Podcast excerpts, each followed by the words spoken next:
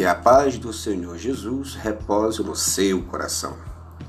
Dando sequência à nossa série sobre as 95 teses de Martinho Lutero, estaremos de uma forma resumida comentando as teses de números 61 a 65. 61.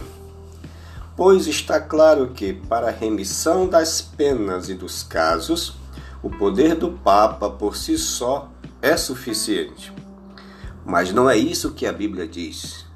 Nenhuma suficiência virá do homem, do ser humano. A Bíblia nos diz em 2 Coríntios 3, versículos 4 e 5 o seguinte: E é por intermédio de Cristo Jesus que temos tal confiança em Deus, não que por nós mesmos sejamos capazes de pensar alguma coisa como se partisse de nós. Pelo contrário, a nossa suficiência vem de Deus.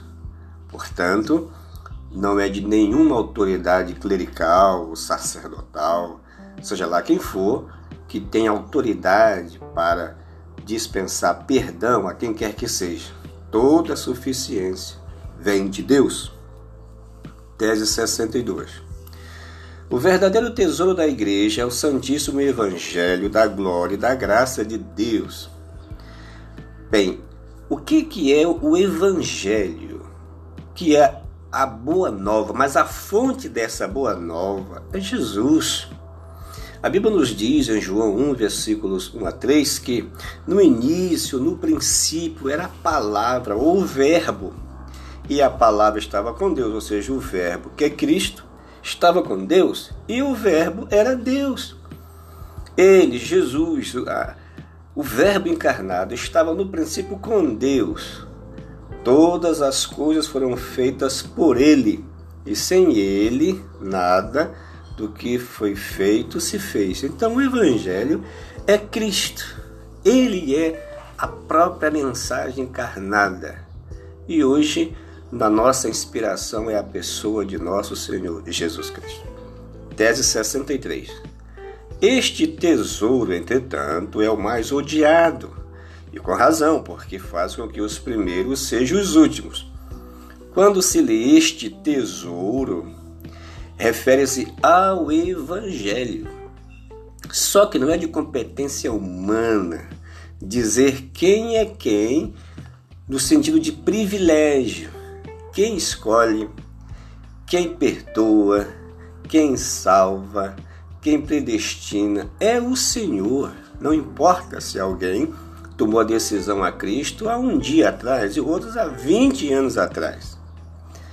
A Bíblia nos diz em Mateus 20, versículo 16: Assim, os últimos serão os primeiros, e os primeiros serão os últimos, pois muitos são os chamados, mas poucos os escolhidos. Então, tudo está nas mãos de Deus. Não existe nada de injusto. O Evangelho é a própria justiça que Deus manifesta em Cristo Jesus. Tese 64. Mas o tesouro das indulgências, naturalmente, é o mais bem quesito, pois faz dos últimos o primeiro. Bem, não existe nenhuma relação evangelho e indulgência, ou seja, perdão pelo homem. Todo privilégio, toda graça não virá de baixo, virá de Deus lá de cima. Portanto, os tesouros da indulgência naturalmente é o mais bem quisto, mas de fato não são as providências dos sacerdotes que faz dos últimos seus primeiros ou os primeiros seus últimos. São decisões exclusivamente de Deus.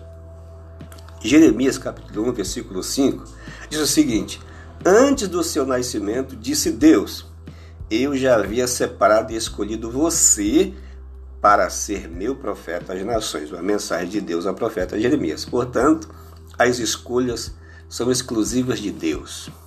Tese 65. Por esta razão, os tesouros do Evangelho são as redes com que outrora se pescavam homens possuidores de riquezas. A Bíblia nos diz que quando se fala de tesouros, há uma palavra em Isaías 45, versículo 3: Dar-te-ei os tesouros escondidos e as riquezas encobertas, para que saibas que eu sou o Senhor, o Deus de Israel, que te chama pelo teu nome. A grande riqueza é o resultado do que Jesus fez, ou seja, o resultado do derramamento do sangue de Jesus. Trouxe para o Evangelho vidas, você que foi comprado e remido pelo sangue de Jesus. Porém, a grande riqueza é Jesus, o sangue de Jesus, a graça de Jesus, o amor de Jesus. Esse é o nosso grande patrimônio. Portanto, siga confiando, crendo e se espelhando na pessoa de Jesus, que é a nossa única rota segura, o nosso porto seguro é Cristo Jesus, nosso Senhor. Deus te abençoe. Até a nossa próxima reflexão, quando estaremos meditando nas teses 66 a 70.